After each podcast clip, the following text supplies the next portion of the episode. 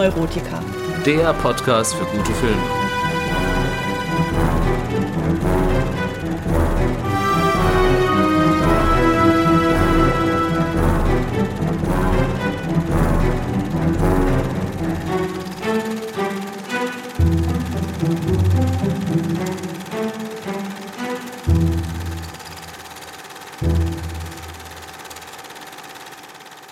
Hallo und herzlich willkommen zu einer neuen Folge von Die Filmneurotiker, dem Podcast für gute Filme.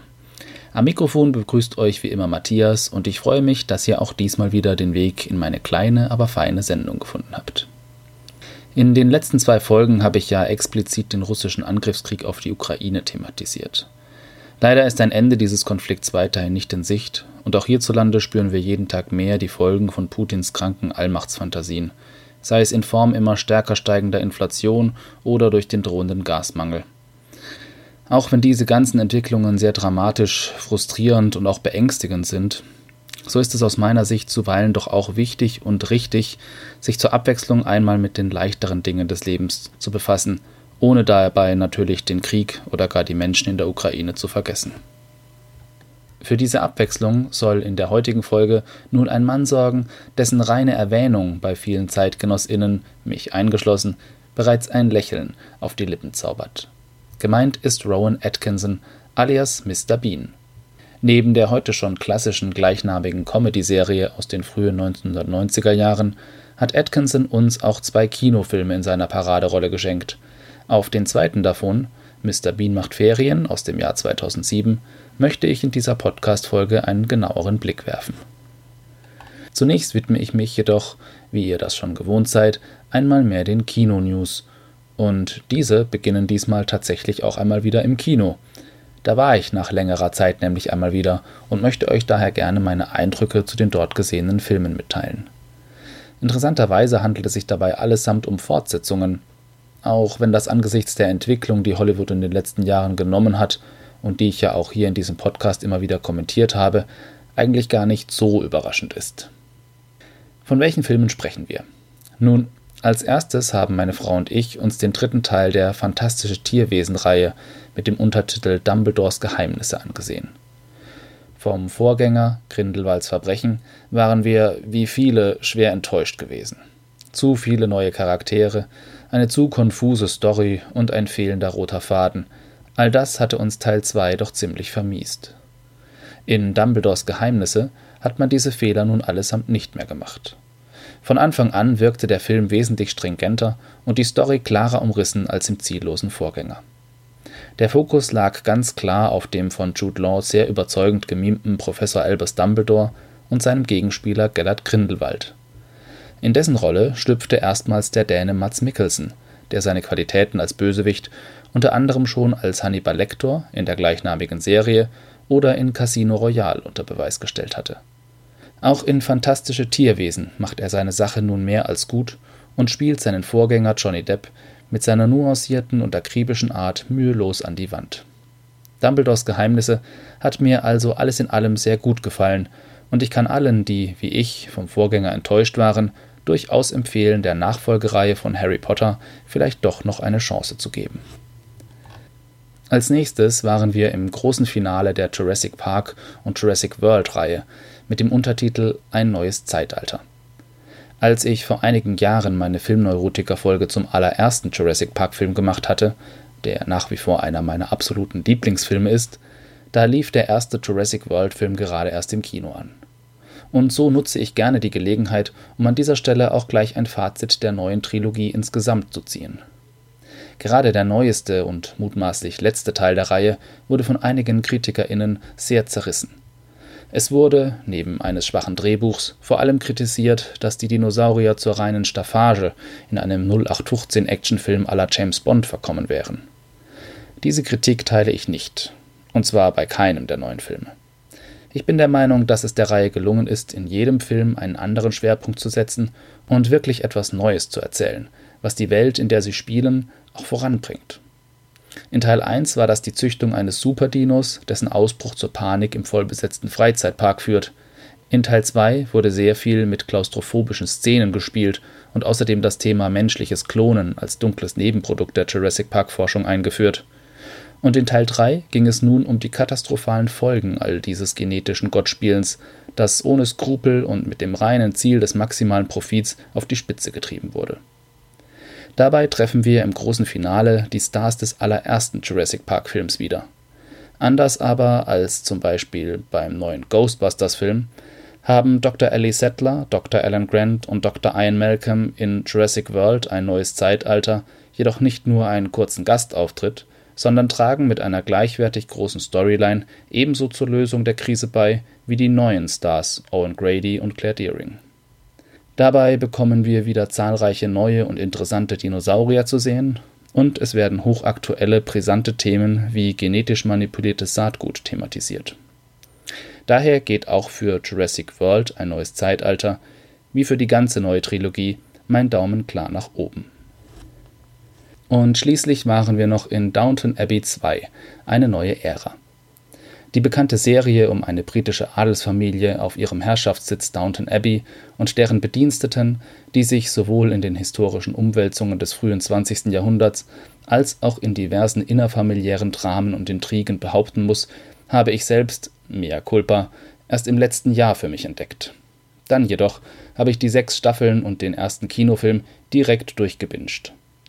Die Mischung aus Melodram, historischer Akkuranz und grandiosen SchauspielerInnen, allen voran Dame Maggie Smith als Familienpatriarchin der Crawleys, hat aber auch wirklich Suchtpotenzial. Und keinesfalls handelt es sich hierbei nur um eine Frauenserie, wie dies teilweise kolportiert wird. Solche Kategorisierungen finde ich heutzutage sowieso antiquiert. Aber ich wollte ja eigentlich vom neuen Kinofilm sprechen. Dieser hat mir, ähnlich wie bei Fantastische Tierwesen, ebenfalls wesentlich besser gefallen als der erste Teil. Diesmal geht es um eine unerwartete Erbschaft, für die sich ein Teil der Familie nach Südfrankreich begibt, während der Rest in Downton bleibt, wo ein Stummfilm gedreht wird. Der Szeneriewechsel tut der Geschichte gut, da so jedes Mitglied des doch recht üppigen Ensembles gefühlt mehr Freiraum für sich und seine Geschichte hat. Dadurch wirkt dieser Teil weniger gehetzt als Teil 1. Eine tiefgründige Story darf man nicht erwarten, stattdessen fühlt sich der Film wie ein beschwingter Sommerurlaub an. Und gleichzeitig schafft er es, einen würdigen Abschluss für einige der Charaktere und damit ja vielleicht auch für die Serie insgesamt zu bilden. Ob es sich tatsächlich um den letzten Teil handelt, wage ich in Zeiten des Fortsetzungskinos leicht zu bezweifeln, könnte aber auch gut damit leben, wenn die Reihe, wie übrigens auch bei Fantastische Tierwesen, nach diesem Teil beendet wäre. Herzliche Glückwünsche gehen an dieser Stelle nach Kalifornien heraus, wo Arnold Schwarzenegger dieser Tage seinen 75. Geburtstag gefeiert hat. Der gebürtige Österreicher kann auf eine äußerst bemerkenswerte Karriere zurückblicken vom Bodybuilder, der als Mr. Universe in den frühen 1980ern trotz recht holprigen Englisch den Sprung nach Hollywood geschafft hat, in den Kennedy-Clan einheiratete, mit Filmen wie Predator und Terminator zu dem Action-Superstar schlechthin avancierte und schließlich sogar Gouverneur des Staates Kalifornien wurde. Auch heute noch ist Arnie politisch sehr aktiv. Er setzt sich für Umweltschutz und, als einer der wenigen Republikaner, gegen Donald Trump ein. Dafür zolle ich ihm meinen Respekt und sage alles Gute zum Geburtstag, Arnie. Verabschieden müssen wir uns leider von Nichelle Nichols, die im Alter von 89 Jahren verstorben ist. Star Trek-Fans wird sie unvergessen bleiben als Lieutenant Uhura, die in der Originalserie aus den 1960ern an der Seite von Kirk und Spock als Kommunikationsoffizierin stets dafür sorgte, dass die Enterprise erfolgreich Kontakt mit anderen Spezies und Raumschiffen aufnahm. Auch bei den Filmen der Originalcrew war sie stets mit an Bord. Besonders gefallen haben mir ihre komödiantischen Szenen dabei, etwa in Star Trek V am Rande des Universums. Eigentlich wollte Nichols bereits nach der ersten Staffel aus Star Trek aussteigen, kein geringerer als der Bürgerrechtler Dr. Martin Luther King war es jedoch, der sie davon überzeugte, zu bleiben. Er verdeutlichte Nichols, welche große Bedeutung sie mit ihrer Darstellung für die Bürgerrechtsbewegung der Afroamerikaner hatte. Als einzige Schwarze und Frau war sie ein gleichberechtigtes Führungsmitglied der Enterprise Crew und das in einer der wichtigsten Fernsehserien ihrer Zeit. Geschichte schrieb auch eine Episode, in der Nichelle Nichols und William Shatner, alias Captain Kirk, sich auf dem Bildschirm küssten. Dies war eine der ersten Kussszenen zwischen einem Weißen und einer Schwarzen im amerikanischen Fernsehen überhaupt. Nichelle Nichols blieb dem Franchise Zeit ihres Lebens eng verbunden. Gerne besuchte sie Star Trek Conventions und traf Fans. Und auch als Botschafterin der NASA nutzte sie ihre Popularität, um junge Frauen für die Raumfahrt zu begeistern. Live long and prosper wherever you are, Nichelle Nichols.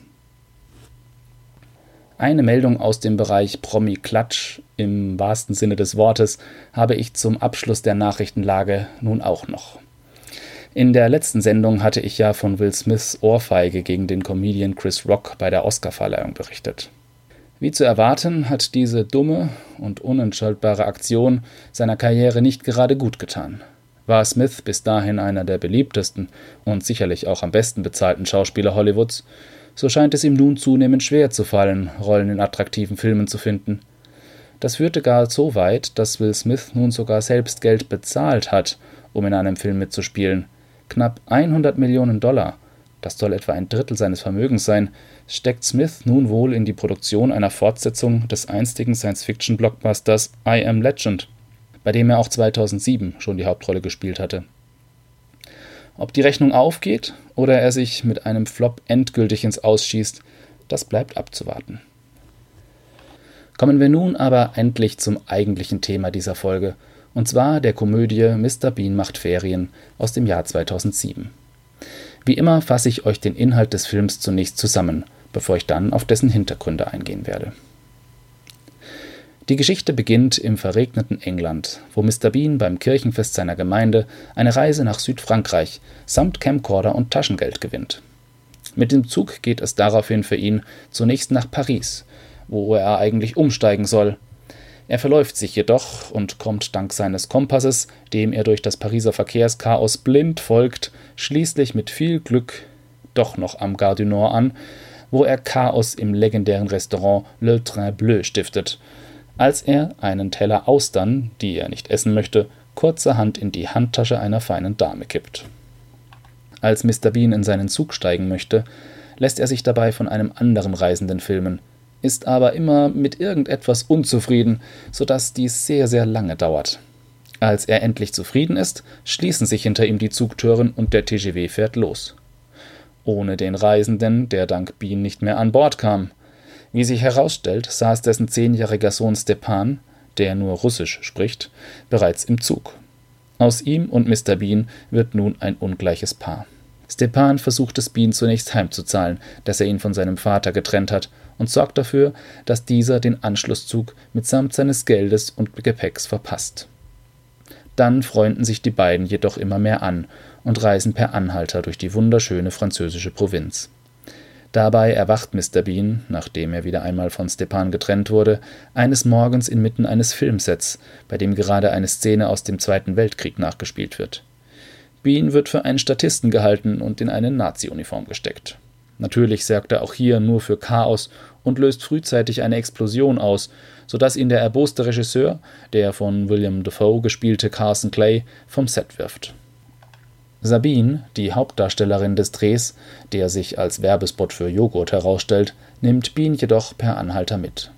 Sie finden Stepan wieder und machen sich gemeinsam auf nach Cannes, wo sowohl Stepans Vater als Regisseur als auch Sabine als Schauspielerin die berühmten Filmfestspiele besuchen wollen. Hier kommt es zu weiteren Turbulenzen, da Mr. Bean inzwischen als mutmaßlicher Entführer von Stepan gesucht wird bei einer Filmvorführung des neuen Carson Clay-Films, bei dem das Publikum vor lauter Selbstverliebtheit des Regisseurs einzuschlafen droht, löst sich jedoch, dank Mr. Beans Einfallsreichtum, schließlich doch alles in Wohlgefallen auf.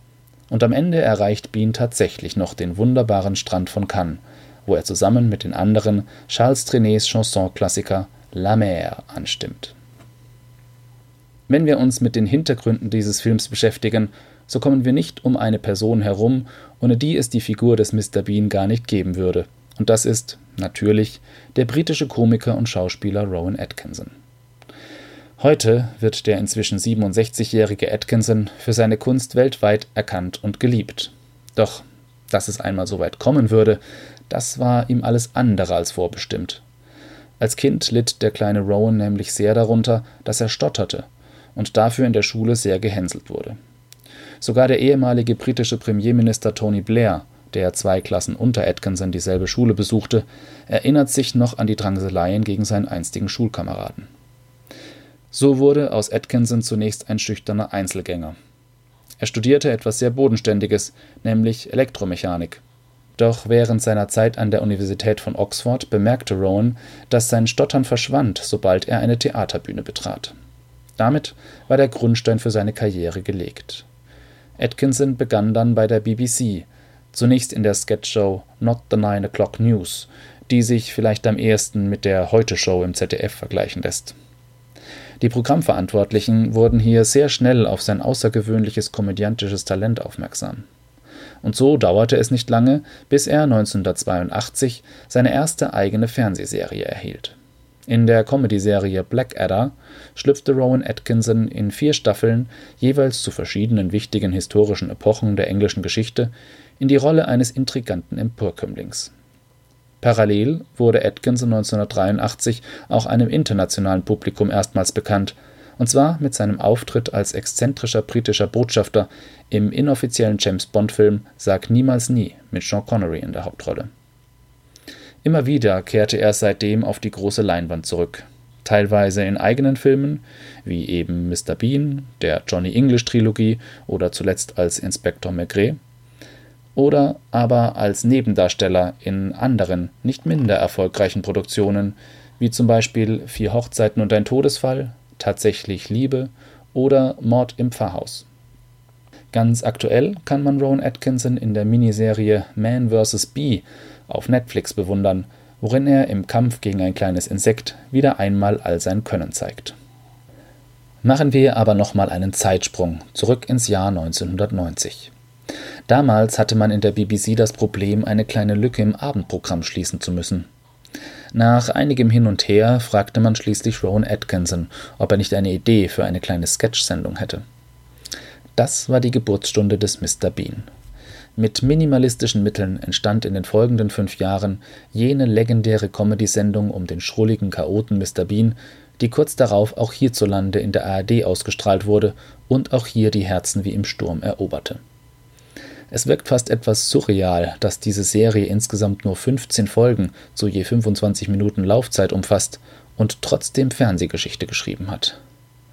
Rowan Atkinson antwortete einmal wie folgt auf die Frage, warum sein alter Ego Bean weltweit so beliebt sei, obwohl er doch eigentlich durch und durch britisch ist. Es sei dieselbe Sympathie und dasselbe Mitgefühl, das man gegenüber Kindern empfinde. Dies löse auch die Figur des Mr. Bean im Zuschauer aus. Er ist eben ein liebenswerter Tollpatsch, der sich jedoch stets zu helfen weiß. Der Kulturhistoriker Professor Stollmann hält die Namensgebung von Mr. Bean übrigens für kongenial.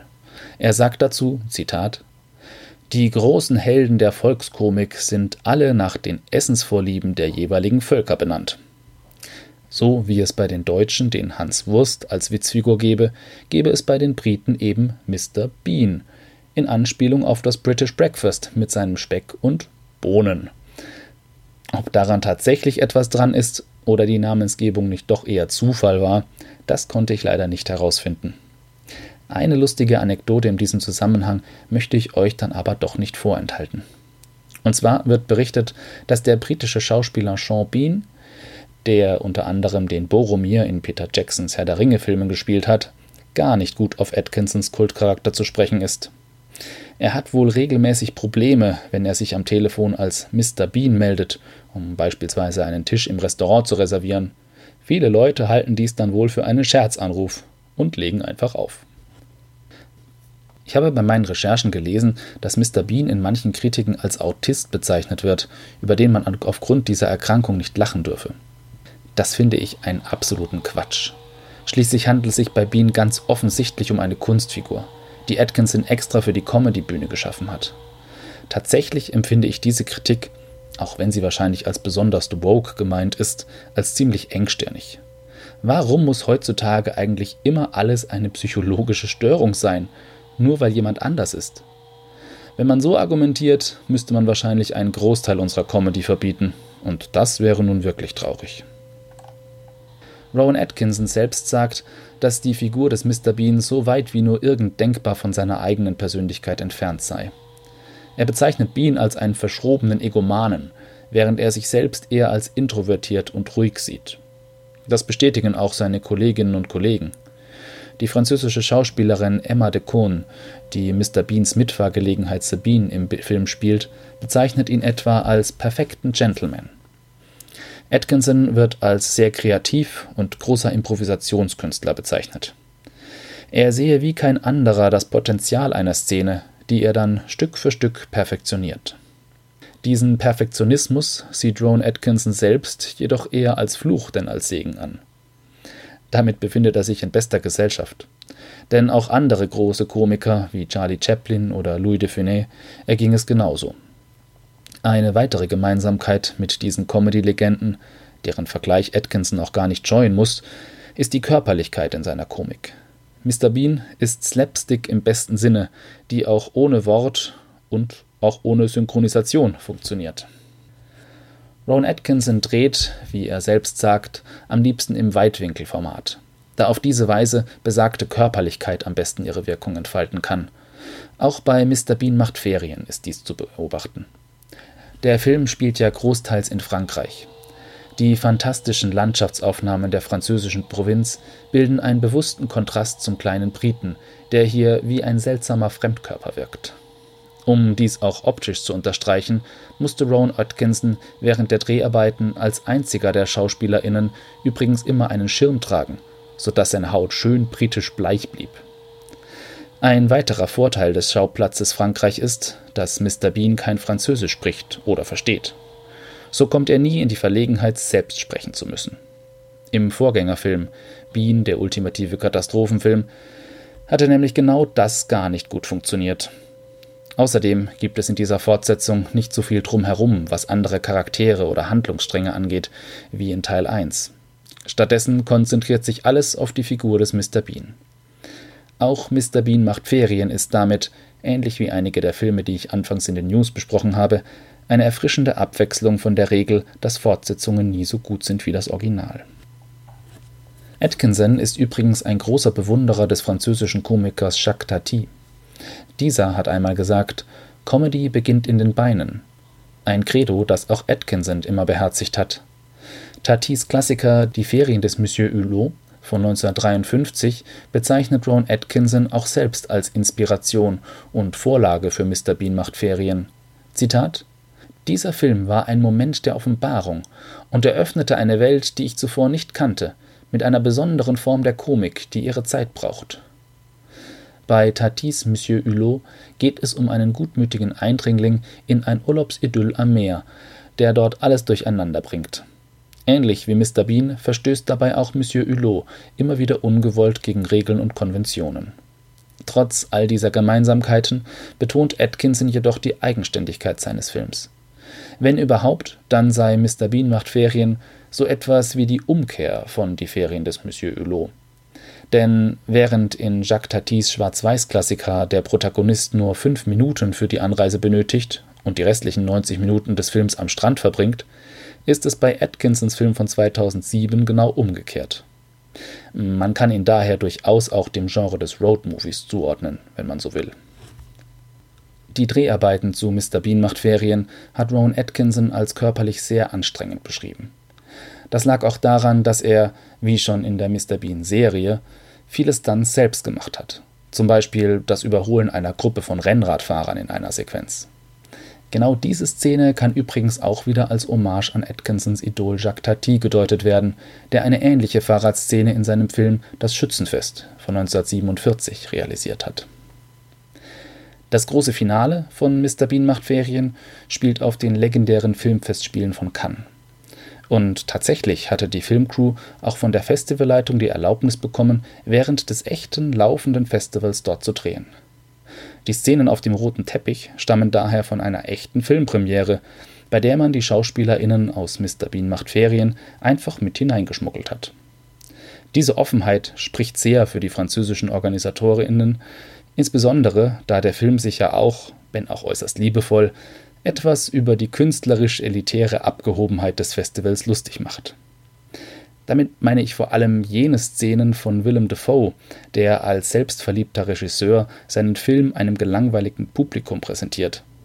Dass Dafoe, der einer der großen Weltstars aus Hollywood ist und der definitiv auch zu meinen absoluten Lieblingsschauspielern gehört, sich auf diesen augenzwinkernden Spaß eingelassen hat, habe ich ihm hoch angerechnet. So komme ich nun langsam zum Ende dieser Sendung jedoch nicht ohne zuvor ein Resümee zu ziehen und euch meine Bewertung des heutigen Films mitzuteilen. Mr. Bean macht Ferien hat beileibe nicht nur positive Kritiken erhalten. Und teilweise ist die Kritik auch nachvollziehbar. Die Story ist recht dünn und der Schwerpunkt liegt auf den komischen, sketchähnlichen Szenen rund um die Hauptfigur des Mr. Bean. Jedoch muss ich sagen, dass mich all dies überhaupt nicht stört, sondern ich, im Gegenteil, diese Leichtigkeit des Films sogar sehr genießen kann und Rowan Atkinson zuzusehen, wie er als Mr. Bean die Komfortzone seiner idyllischen englischen Kleinstadt verlässt, um sich auf ein solches Abenteuer im wunderschönen Frankreich zu begeben, ist einfach ein riesiger Spaß. Zumindest für mich. Es ist mir völlig bewusst, dass, ähnlich wie auch schon bei Louis de Funès, diese Art von physischer Comedy nicht jedermanns Sache ist und es vielleicht auch unter euch ZuhörerInnen den ein oder anderen geben mag, die damit gar nichts anfangen kann.